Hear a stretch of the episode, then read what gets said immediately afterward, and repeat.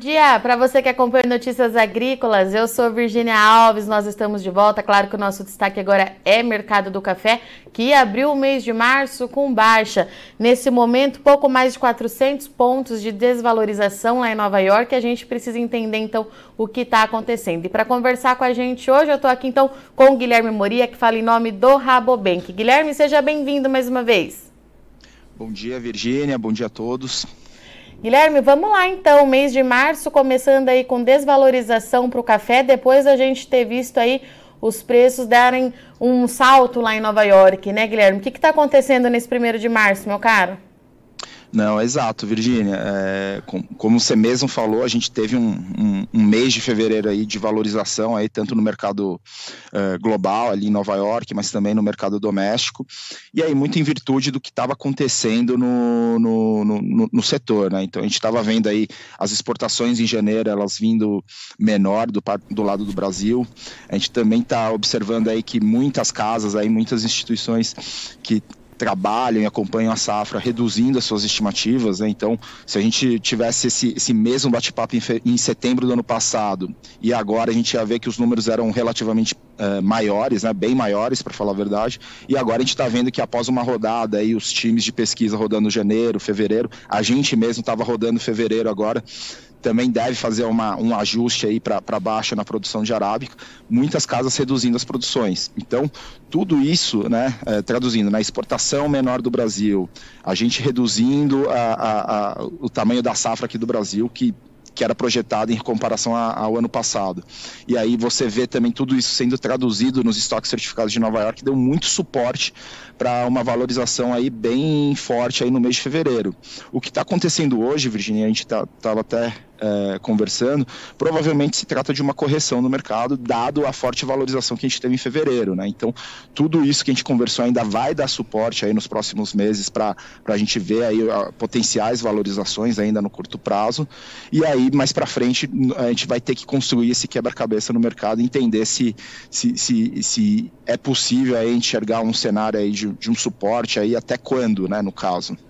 Guilherme, você tocou em alguns pontos é, que a gente falou muito durante o mês de fevereiro e a gente já virou é, até para março, mas essa exportação no mês de fevereiro ela me chamou muita atenção porque é, no que eu estava imaginando veio abaixo ainda do que eu imaginava que viria. Como é que você fez essa avaliação? Porque é, teoricamente, fevereiro a gente deve ter uma exportação é, mantendo esse ritmo lento, será? Como é que a gente avalia isso? Não, exato. Uh, fevereiro já é um mês, uh, vamos dizer assim, mais curto uh, em, em, número de dias, então a gente já teria um volume menor em fevereiro. A gente teve os feriados aqui locais que acabam fazendo com que a gente tenha menos, uma dinâmica menor de comercialização, mas acho que paralelo a tudo isso, a gente também tem dois pontos aí que, que batem um pouco mais forte, vamos dizer assim. Né? Primeiro, é a menor disponibilidade de café agora no mercado no mercado brasileiro. Então, a gente teve duas safras frustrantes, vamos dizer assim, 21 e 22, o que fez que a gente tivesse menor estoque de café no presente momento, mas também para aqueles produtores que ainda têm café, a gente ainda vê aí, enxerga aí uma certa relutância na comercialização. Então você tem ali um, uma série de fatores que fazem com que fevereiro realmente seja um, um, um mês aí de, de, de, menos expressivo assim, ou, ou uma desaceleração na, nas exportações. O que eu acho que vai ditar muito aí, uh, principalmente aí nos, nos, próximos meses, é como que vai ser março, né? Se realmente a gente vai, a gente tem um represamento de, do café, ou se não, realmente a gente está trabalhando definitivamente aí com os estoques bem menores. Então, eu acho que março a gente vai ter uma ideia aí do, do que, que realmente a gente tem de café disponível aí no mercado antes da colheita. E Guilherme, é, essa alta dos últimos dias, o produtor aproveitou e participou mais? Ou a gente continuou com esse cenário que você acabou de trazer para gente, né? O mês de fevereiro arrastado com o produtor segurando essa negociação. É, isso se manteve mesmo com a valorização? A gente acredita que, que teve uma parcela ali que, que re, realmente comercializou o café, visto a forte valorização, mas a gente acredita que boa parte ainda está segurando um pouco. Uh, uh, quem tem o café ainda está segurando um pouco, está um pouco mais moroso na comercialização. Então é um mercado ali que, que, que ainda está andando um pouco devagar, né, Virgínia? Não só por conta dos produtores, mas também os exportadores, se, se a gente for olhar uh, também a outra ponta, também não tem tanto apetite de ficar comprando grandes volumes, dado que hoje o mercado voltou para uma curva invertida, né, o mercado futuro de café, então não é interessante para eles, uh, por conta dessa curva invertida e a elevada taxa de juros, ficar armazenando café no, no, nos seus armazéns, né, Virginia? Então a gente também tem essa contraparte, além dessa do produtor um pouco mais relutante. Guilherme, outra coisa que foi pauta aí nas últimas semanas, essa chuvarada aí nas regiões do, de produção. A gente ficou um tempão falando que não estava chovendo. Agora tem produtor relatando até que não consegue fazer os tratos culturais porque choveu demais. É, como é que o mercado está vendo tudo isso? Então, Virginia, a gente até divulgou um relatório agora em fevereiro, exatamente uh, ilustrando um pouco esse, esse cenário. Janeiro realmente foi um mês muito complicado para para fazer os tratos culturais, não parou de chover. Fevereiro a gente pode ver que eh, as chuvas ainda continuam ali acima da média em boa parte dos cinturões produtores, mas foi um, um mês de boas chuvas e, e, e, foi exatamente o mês que a gente estava rodando ah, as lavouras, os, as principais regiões produtoras de café. A gente viu que quando secava, os produtores estavam aproveitando para fazer esses tratos culturais. Quando a gente olha para o mercado, para o mercado é, é, relativamente positivo quando você vê que é, ainda continua chovendo, porque realmente não vai faltar água aí para essa fase final aí, essa fase intermediária do enchimento dos grãos. Então o mercado ele enxerga assim que que, que, é benéfico para as lavouras, embora boa parte também do mercado já saiba que a gente vai ter algumas frustrações, principalmente no sul de Minas e na zona da Mata Mineira. Guilherme, a última vez que nós conversamos, o Rabobank tinha a projeção de que durante esse ano a gente ficasse com os negócios ali na casa de 1,70 é, em Nova York. Tem alguma atualização é, referente a esse valor ou você acha que a gente mantém ele? Então, Virginia, a gente, desde de novembro do ano passado, a gente falou que os preços de café deveriam oscilar entre 1,60 e 1,70 na mediana, e é lógico com potenciais aí, eh, cenários de volatilidade que eles poderiam esticar para 1,90, esse era o nosso cenário, e em momentos de estresse ali para baixo, ali na casa de 1,50. A gente ainda, como mediana, a gente ainda continua trabalhando com esse 1,70, dado que nesse primeiro semestre a gente enxerga que tem aí um viés, dado essa menor disponibilidade de café no mercado no primeiro semestre, pode trazer as novas altas, porém no segundo semestre a gente já começa a é, ter que colocar ali na, no, no quebra-cabeça a entrada da nova safra brasileira e também a recuperação de outras regiões produtoras. Né? Então a gente coloca a América Central como um todo e Colômbia aí como potenciais regiões aí que podem trazer aí uh, mais café para o mercado no segundo semestre, o que pode fazer com que a gente tenha aí uma, uma desaceleração nos preços ou botando um limite aí na, nos preços. Né? Então, primeiro semestre, uh, a gente tem aí um potencial uh, uh, possibilidade de, de, ver os preços ainda se arrefecendo, se aquecendo um pouco mais, porém no segundo semestre, devido a esses fatores, a gente pode ver aí os preços aí enfraquecendo um pouquinho. Por isso que essa mediana de 1,70 ainda, Virginia. É, Guilherme, e em relação aos nossos concorrentes, né? Você já mencionou que no segundo semestre eles devem ajudar a é, pressionar esse mercado, mas nessas últimas semanas a gente teve alguma novidade em relação à Colômbia, América Central, o próprio Vietnã? Ou a gente continua com aquele cenário de também ter que esperar para ver o que vai acontecer em 2023? Na verdade, Virginia, se a gente for olhar Colômbia especificamente, a gente olha a exportação, realmente as exportações vieram relativamente menores, só que quando a gente olha a produção, ela veio praticamente inalterada em relação ao ano passado, né? Olhando os dados de janeiro. Então, isso daí já é um sinal que pode ser que a Colômbia já tenha aí, é, venha é, com uma produção um pouco mais estabilizada, vamos dizer assim, né, Virginia? Então, a gente acredita que com a, a partir de abril aí as possibilidades de, de laninha diminuindo, né, é, a gente pode ver aí uma, uma, uma normalização do clima na região ali na Colômbia, até mesmo na América Central. E tudo isso pode favorecer a produção. Olhando para Honduras, um principal país produtor de café, a gente pode ver que as exportações e as vendas elas melhor, vêm avançando bastante aí nos últimos meses. Então, ainda está menor, né? Se a gente for comparar o dezembro a fevereiro, é, elas ainda estão menores em relação ao, ao ciclo passado, só que elas já aceleraram um pouco mais esse período. Então, vem melhorando. Então, por isso que a gente fala muito do segundo semestre que existe essa possibilidade aí de a gente ver uma, uma melhora um pouco mais expressiva no segundo semestre.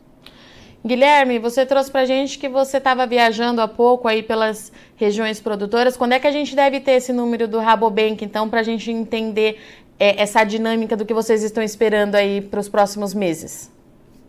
Não, exato, Virginia. A gente está consolidando aqui as informações até o momento.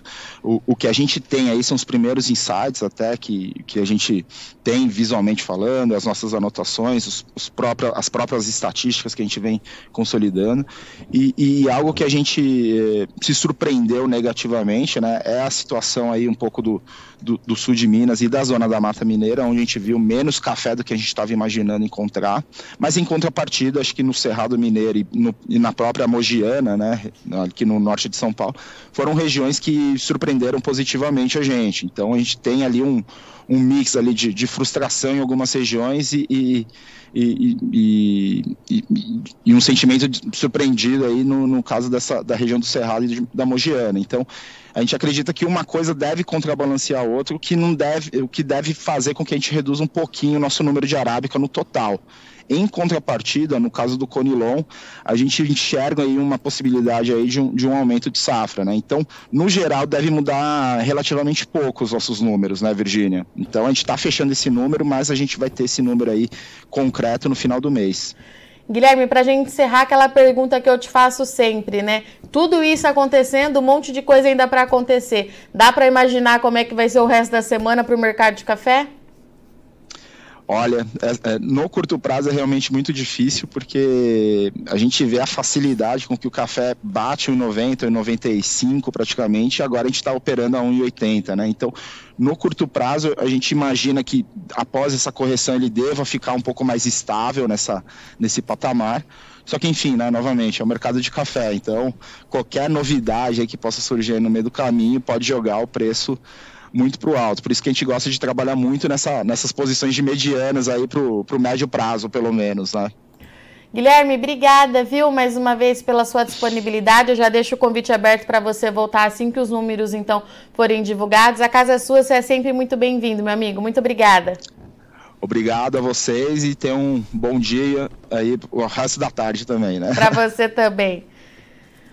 Portanto, então, o mercado do café começando o mês de março Contudo, de, de acordo com o Guilherme Moria, do Rabobank, mês de março vai ser mais um aí de grandes emoções. Nesse momento, o café recuando aí 445 pontos em Nova York, isso equivale a pouco mais de 2% de baixa e negociado na casa de 1,81 lá em Nova York. De acordo com o Guilherme Moria, isso é uma grande correção técnica. A gente pode traduzir essa baixa de hoje como uma grande correção técnica depois daquela valorização que o mercado teve no mês de fevereiro. Mesmo com as altas e com o mercado atingindo aí picos nos preços, o produtor ele continua cauteloso e fecha negócio à medida que precisa fazer caixa. O mercado de café continua andando a passos lentos, o produtor está muito é, reticente em vender porque ainda não sabe o impacto, o tamanho da safra de 2023. A gente vai saber isso já já, passando essa temporada de maturação. Mas por enquanto o produtor segue bastante cauteloso e fecha negócio aí a passos lentos. Comercialização é mais lenta, esse é um consenso é, entre todos os analistas. O mercado está andando devagar, apesar de toda a volatilidade. O Rabobank acredita que a média de preço para esse ano para o mercado de café seja de 1,70, podendo surgir é, oportunidades é, esporádicas ao longo do ano do produtor fazer negócios acima disso. A partir do segundo semestre, os preços, como naturalmente já acontece, tendem a ser mais pressionados por conta da entrada da safra do Brasil, da América Central e também a Colômbia, que espera uma possível recuperação para 2023. Então, tudo isso a gente precisa continuar acompanhando. Nesse momento, uma grande correção técnica. O café começa um novo mês, então, com desvalorização, com mais de 400 pontos de baixa, mas de acordo com o Guilherme Moria, oportunidades podem surgir aí ao longo dos próximos dias. O produtor precisa ficar atento, continuar atento para não perder nenhuma nova oportunidade. Bom, eu sou a Virginia Alves, vou ficando por aqui, mas não sai daí que a nossa programação continue. Já já a gente está de volta, é rapidinho.